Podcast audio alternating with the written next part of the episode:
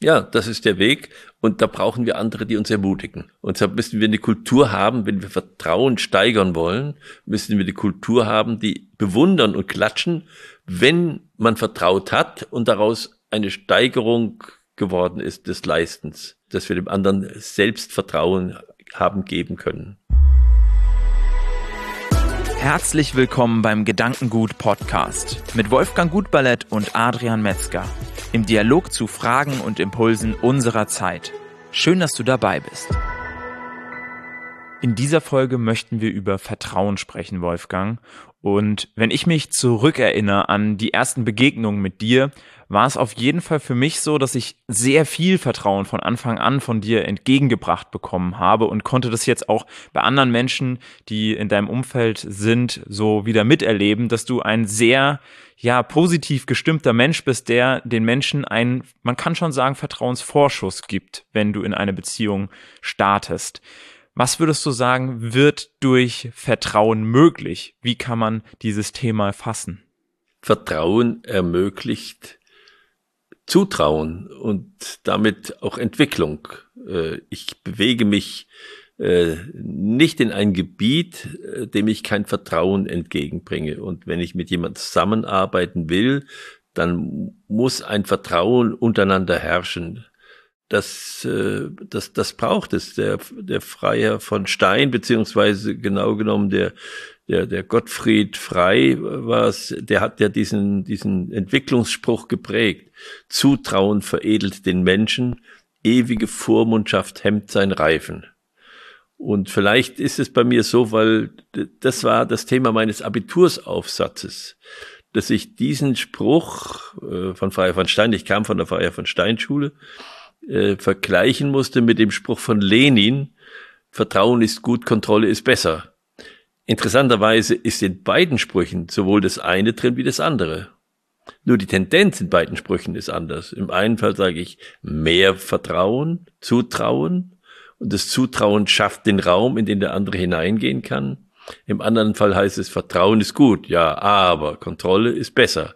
Das ist die andere Richtung. Aber immerhin in beiden Sprüchen sind beide gegensätzliche Positionen drin, Vertrauen oder Kontrolle. Und was war dann dein Fazit von deinem Aufsatz in Deutsch? Kannst du dich daran noch erinnern? Was war dann so der, der, ähm, der Punkt, den du der ganzen Sache abgewinnen kannst, diesem Spannungsverhältnis? Ja, äh, es ist äh, klar, wenn ich sage, Kontrolle ist besser, dann, dann bin ich gegen Vertrauen, weil ich muss ja immer das Bessere machen. Und äh, Zutrauen veredelt den Menschen, das ist etwas, was mir entgegengekommen ist. Und ich habe mich auch dafür entschieden. Aber ich glaube, wichtiger war, dass ich das beides richtig äh, im Einzelnen erfasst und dann gegeneinander abgewogen habe. Ich habe jedenfalls darauf, äh, früher gab es noch Noten, eine Eins bekommen, unerwarteterweise, und durfte deshalb wieder auch in die deutsche, in die mündliche Prüfung gehen. nachdem ich das. Aber für mich war es so, dass ich eigentlich dieses Thema, dass mich das mein ganzes Leben begleitet hat. Für dich war es ab einem gewissen Punkt an äh, Unternehmensgröße, die du geleitet hast und auch, und eigentlich kann man ja sagen, Unternehmensgruppe, viele Unternehmen, ja auch gar nicht mehr anders möglich oder so, muss man doch eigentlich sagen. Oder könnte man so etwas noch ohne das Vertrauen in andere Menschen überhaupt in irgendeiner, Wahrheit, äh, in irgendeiner Art und Weise kontrollieren? Nein, kann man nicht. Also das Vertrauen ist unbedingt notwendig, sonst, sonst müsste man viel schmaler das Unternehmen machen, weil du kannst es sonst nicht kontrollieren. Du vertraust überall auf Menschen. Und ich habe es oft erlebt in meiner beruflichen Laufbahn, dass Menschen zu mir gesagt haben, wie, wie geht das? Wie halten Sie das aus? Sie müssten doch wissen, dass Sie überall betrogen werden. Äh, das ist richtig. Wir wissen, ich war ja Einzelhändler, dass etwa ein Prozent äh, von dem, was wir verkaufen, äh, geklaut wird, wie man sagt. Und das muss man einfach aushalten. Und da muss man sagen, nein, ich bleibe dabei, dass ich den Menschen vertraue. Ich kann nichts absperren. Und einen gewissen, einen gewissen Verlust muss ich hinnehmen, muss versuchen, das zu verbessern. Aber verbessern heißt die Gesinnung der Menschen ändern. Verbessern heißt nicht die Mauern höher bauen. Das ist keine Verbesserung. Das ist, sage ich immer, wie Räuber und Gendarm spielen. Wenn ich meine Kontrolle erhöhe, erhöhe, dann werden die anderen raffinierter, wie sie der ausweichen können. Und so steigert sich das immer mehr und immer mehr. Und äh, das, die, die, der Weg in die Zukunft kann nur über eine Steigerung des Vertrauens gehen. Und das ist im Augenblick ein Problem äh, in unserer Zeit, in unserer Welt, weil, weil die Informationen so vielfältig sind und so gegensätzlich sind, dass wir anfangen, das Vertrauen zu verlieren. Wie hast du das für dich gelernt einzuschätzen? Ähm, ob jemand vertrauenswürdig ist oder nicht, weil das ist ja dann eigentlich ein entscheidender Punkt, um dann zu sagen, ich vertraue auch nicht jedem gleichermaßen oder hast du das in dieser Art und Weise gemacht? Na, jetzt ist, hängt ab von der, von der Situation. Wir müssen uns ja doch vorstellen, dass wenn wir unterwegs sind, äh, in der Stadt oder in, im öffentlichen Verkehr, im Grunde trauen wir den Menschen, die uns gegenüberstehen. Im Grunde vertrauen wir denen. Wir vertrauen denen, dass sie sich verhalten wie Menschen. Das wird dann manchmal enttäuscht. Aber wir, wir gehen alle mit diesem Vertrauen durch die Welt. Wenn wir das nicht mehr haben, und das ist ja das Problem, dass das abnimmt, äh, äh, und nehmen wir mal so ein An Land wie, wie, wie die Vereinigten Staaten, äh, wenn das dann abnimmt, dann wird es wirklich anstrengend, überhaupt noch in der Öffentlichkeit zu sein. Dann ziehen sich die Menschen zurück. Und das äh, ist unsere große Aufgabe, dass wir das Vertrauen behalten können und dass wir Wege finden, wie wir äh, uns gegenseitig so stützen und auch die anderen Menschen so fördern in diesem richtigen Verhalten, dass wir das Vertrauen behalten können. Eine Welt ohne dieses Vertrauen, auch eine Wirtschaft ohne dieses Vertrauen ist nicht möglich. Es wird immer teurer, es wird immer komplizierter. Äh, und wir merken, dass sich das schon umgekehrt hat. Ich habe jetzt meinen Kindern, also ich habe ja noch eine andere Zeit miterlebt, als die Grenzen noch alle zu waren, dass überall kontrolliert worden ist und habe dann miterlebt, wie die Grenzen aufgegangen sind und wie wir äh, Schengen haben hatten und ich unbehindert reisen konnte über die Grenzen hinweg. Ich habe den Kindern immer gesagt, so ein Zustand, wie wir jetzt haben, ich bin nicht sicher, dass wir das halten können das bewegt sich immer in Wellen. Wenn diese, diese Freizügigkeit missbraucht wird, dann wird es auch wieder andersrum gehen. Und das ist das, was wir jetzt haben, aus welchen Gründen auch immer. Es wird alles wieder komplizierter. Das bargeldlose Zahlen wird komplizierter. Überall müssen vertrauensschützende Maßnahmen äh, ergriffen werden, also müssen Verschärfungen erfolgen. Das ist schade. Es kostet viel Geld, es kostet viel Zeit, es kostet Nerven und es äh, verändert die Stimmung. Was glaubst du, würde durch mehr oder weniger bedingungsloses Vertrauen in einer Gesellschaft möglich werden, wenn wir jetzt sagen, dass wir das sozusagen hin zu dem Maximum an Vertrauen optimieren würden in der Gesellschaft? Ähm, wo wäre dann vielleicht, wo würde Energie vielleicht frei werden? Das ist, äh, also man kann versuchen, sich das mal vorzustellen, was dann alles möglich wäre. Wir bräuchten ja keine Polizei. Äh, wir könnten auf die gegenseitige Hilfe vertrauen. Wir könnten auf gegenseitige Rücksicht vertrauen. Wir könnten darauf vertrauen, dass der andere die Würde der andere, dass jeder Mensch die Würde der anderen anerkennt. Das ist so unvorstellbar, das wäre wie im Paradies. Und gibt es ein gewisses Maß an Vertrauen, äh, ein gewisses Maß an Kontrolle, besser gesagt, wo du sagst, das ist zum Stand jetzt, so wie du Menschen kennengelernt hast und das Bild von Menschen hast, einfach grundsätzlich notwendig? Oder kann man sagen, man muss eigentlich versuchen, selbst in, äh, in das Maximum an Vertrauen zu kommen? Und das wird zwar mal enttäuscht, wie jetzt diese ein Prozent, wo geklaut wird. Ähm, oder ist es eigentlich so, dass wir das Ziel haben, diesen Vertrauensvorschuss und das Vertrauen als Menschen so ähm, in die Welt zu bringen, dass man ähm, eigentlich die Kontrolle fallen lassen kann? Oder gibt es ein Maß an Kontrolle, die aus deiner Perspektive auch einfach sein muss, so wie du den Menschen, wie er halt ist, kennengelernt hast? Ich habe ja nur ein Stückchen von Menschen kennengelernt, aber wir alle kennen die Erzählung, dass Menschen früher ihre Haustüren nicht zugeschlossen haben. Äh, dass es selbstverständlich war, dass die Haustüre aufstand. Das gibt's heute noch am Land, dass die Haustüre aufsteht und dass jeder reingehen kann. Und äh, dann kommen die Schlösser und dann kommen die Sicherheitsschlösser und dann kommen die Alarmanlagen äh, und, und so steigert sich das immer mehr. Ich glaube, es ist eine Frage der der Zeitsituation, man kann es ja nicht alleine machen ganz, sondern es ist so eine Gesamtstimmung, die sich ergibt in einem Land. Und das ist eine Frage der Kultur. Und an dieser Kultur, äh, die zu verbessern in der Beziehung, daran zu arbeiten, das ist eigentlich die höchste Aufgabe. Dem widmen wir keine Kraft. Wir widmen die ganze Kraft des, dem, dem mangelnden Vertrauen zu begegnen durch eine schärfere Kontrolle. Das ist äh, eine ungünstige Richtung.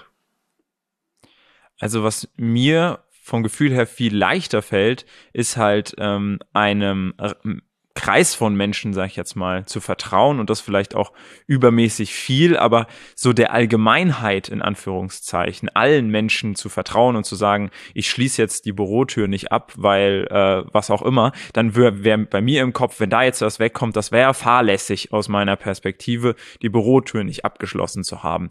Ähm, wo, wo fängt das denn an, wo ich sage, okay, da muss ich irgendwie von der Allgemeinheit ausgehen und dann eine, vielleicht eine Differenzierung schaffen schaffen zu den Menschen, die halt zu einem engeren Kreis gehören, wo ich dann eben auch mehr Vertrauen leben kann.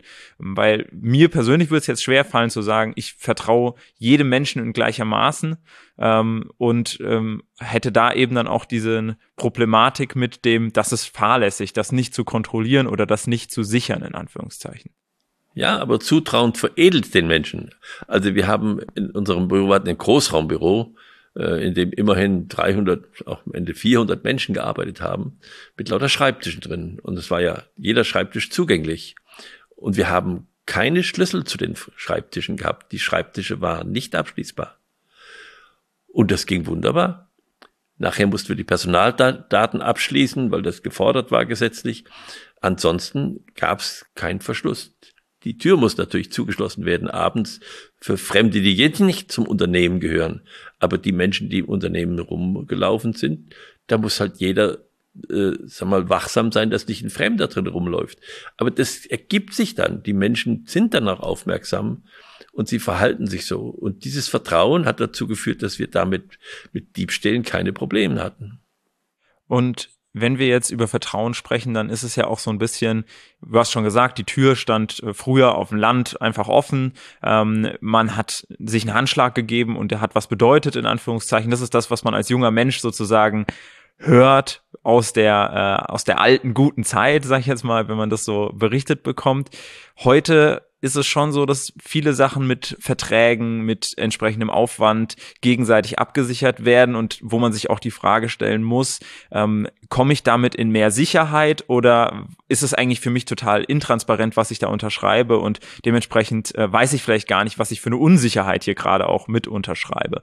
Ähm, würdest du sagen, dass sich dass sich das auch gewandelt hat, dass man heute quasi auch versucht, diese Erwartungen nicht nur gegenseitig klar zu bekommen, sondern auch die Möglichkeiten für entsprechende Misserfolge, sag ich jetzt mal, oder für entsprechende ähm, ja Situationen mich abzusichern gegenüber dem anderen, um für mich sozusagen eigentlich zu maximieren in diesen vielleicht negativen Situationen. Ja, ich äh Früher, wenn wir einen Vertrag gemacht hatten über ein Grundstück, dann waren das zwei, drei Seiten. Äh, da wusste man, was man miteinander besprochen hat. Wenn ich heute über das gleiche Grundstück einen Vertrag mache, habe ich 20 Seiten. Von den 20 Seiten verstehe ich aber nur die drei. Das andere sind alles Sachen, wo irgendwo, irgendwann mal etwas passiert ist. Und damit das nicht wieder passieren kann, steht das da drin. Und ich kann mir gar nicht mehr vorstellen, wenn ich das höre, aus welchen Gründen das da reingekommen ist. Weil ich so ein schlechtes Denken äh, gar nicht habe in mir, äh, dass ich sage, ich muss mich dagegen absichern. Das lassen wir über uns ergehen. Es ist unglaublich viel Papier.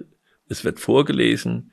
Und ja, aber es, aber diese drei Seiten sind aus deiner Perspektive schon entscheidend, um halt sich gegen, gegenüber dem anderen auch die Erwartungen klar zu machen, oder? Um klar zu machen, wovon gehen wir jetzt voneinander aus, um nicht quasi nur zwei Worte zu wechseln und dann zu sagen, ich glaube, der weiß schon, was ich meine, sondern dass man auch gemeinsam sich hinsetzt und sagt, das sind so die, ähm, die, ja Parteien und das sind die Ansprüche, die man gegenüber dem anderen hat. Natürlich, das sind die Positivregeln, also die, die Vereinbarungen und Vereinbarungen müssen festgehalten werden, damit das Gedächtnis uns nicht täuscht. Es ist ja auch so, dass wir später dann manchmal denken, das war ganz anders. Ähm, und äh, das muss, glaube ich, festgehalten werden. Das ist wichtig. Aber ich muss äh, heute festhalten, was alles passieren könnte, woran überhaupt keiner von uns denkt, dass das passieren kann, weil wir gar nicht diese, diese Erlebnis hatten, dass das passieren kann. Und das muss alles abgesichert werden. Es muss alles abgesichert werden. Und das macht die Sache äh, schwierig, undurchsichtig und letztlich für das ganze Recht dadurch instrumentalisiert. Denn dann lesen es die Leute durch nach dem Motto, was ist nicht abgesichert, da können wir einbrechen. Das dreht das Denken um. Mhm. Würdest du sagen, man muss hier differenzieren beim Thema Vertrauen, dass man eigentlich nur Menschen vertrauen kann oder kann man auch Systemen, Dingen oder anderen Formen vertrauen? Oder ist Vertrauen aus deiner Perspektive dem Menschen und dem anderen Menschen vorbehalten? Naja, wir Menschen bauen unser Vertrauen ja auch langsam auf. Wenn wir als Kinder, äh, ich sag mal, anfangen zu laufen, dann ist das, sind das lauter Vertrauensübungen. Wie weit kann ich es, ohne hinzufallen? Und das Vertrauen, das, das wird gefördert durch den Menschen, der mir gegenübersteht und mir sagt, du kannst laufen, ich vertraue darauf und, äh, und ein bisschen lockend ist und, und dann kriege ich Vertrauen und dann schaffe ich es dann, das Laufen zu lernen. Das sind ja alles Dinge, wo ich dann im Leben gar nicht mehr merke, wie, wie sehr ich vertraue, was ich kann. Und äh, da vertraue ich vor allen Dingen auf mich, auf meine Erfahrungen äh, im Umgang mit, mit der Welt. Und ich vertraue darauf, dass, dass das, was in die Natur um mich herum ist, dass sie ihre Gesetze, ihre Naturgesetze einhält und mich nicht mit irgendwas überrascht, äh, womit ich überhaupt nicht gerechnet habe. Ich, ich habe mal so einen schönen Film gesehen, wo Enten gelandet sind und hatten natürlich gedacht, dass sie landen könnten auf dem Wasser, aber das Wasser war gefroren. Das war ein sehr lustiges Bild, sozusagen diese Vertrauensenttäuschung, wenn die wie die wie die Kegelkugeln sozusagen über das Eis ge, geschlittert sind und sich gegenseitig umgerannt haben. Also da gibt es so Sachen, da verlassen wir uns drauf. Und das ist unglaublich wichtig. Wenn das nicht wäre, dann, dann würden wir uns gar nicht mehr trauen, aufzustehen. Äh, wir können uns vertrauen, wir können nicht in Systeme vertrauen. Ähm, Systeme handeln systemisch. Das heißt, das, was ich reingesteckt habe, das passiert. Äh, und was reingesteckt worden ist, das ist von Menschen reingesteckt worden und die sagen mir, das System funktioniert. Also insofern vertraue ich auf den Menschen, der das sagt und vertraue auf eine Organisation, die beweist, dass wenn sie etwas macht, dass das funktioniert. Aber ich muss immer die Menschen vertrauen. Nie in Systeme. Und das ist vielleicht die große äh, Herausforderung in der nächsten Zeit, dass wir lernen, dass die Systeme nicht vertrauenswürdig sind. Ich nehme etwas, einen Begriff, den wir alle verwenden, die soziale Marktwirtschaft. Das frage ich immer, wer ist eigentlich sozial in der Marktwirtschaft? Die Marktwirtschaft? Nein. Das Einzige, was sozial sein kann, sind die Menschen. Die Marktwirtschaft ist ein Regelmechanismus und ist nicht sozial, sondern nur die Menschen innerhalb, die handeln innerhalb der Marktwirtschaft, die können sozial sein. Und darauf kommt es an. Also müsste man eigentlich sagen, soziale Menschen in der Marktwirtschaft. Ja. Genau. Um das so auszudrücken. Okay, abschließend möchte ich nochmal auf den einen Punkt, den du so ein bisschen schon erwähnt hast. Der Mensch, der Vertrauen in sich selbst sammelt, indem er Schritt für Schritt lernt zu laufen. Ist das die Herangehensweise, wie wir Selbstvertrauen aufbauen können und auch Vertrauen in andere Menschen, dass wir diese Schritte machen und merken, wir fallen nicht hin? Ja, das ist der Weg und da brauchen wir andere, die uns ermutigen. Und deshalb müssen wir eine Kultur haben, wenn wir Vertrauen steigern wollen, müssen wir die Kultur haben, die bewundern und klatschen, wenn man vertraut hat und daraus eine Steigerung geworden ist des Leistens, dass wir dem anderen Selbstvertrauen haben geben können. Vielen Dank, Wolfgang, für die Impulse und Ähm, das Thema Vertrauen finde ich unglaublich spannend. Ich hoffe, auch du als Zuhörer, als Zuschauer konntest hier einiges für dich mitnehmen. Schau gerne auch bei der nächsten Folge wieder rein, entweder auf YouTube in unserem Videoformat auf dem Gedankengut YouTube-Kanal oder auf den Podcast-Plattformen sind wir natürlich auch vertreten. Wir würden uns freuen, wenn du beim nächsten Mal auch wieder mit dabei bist.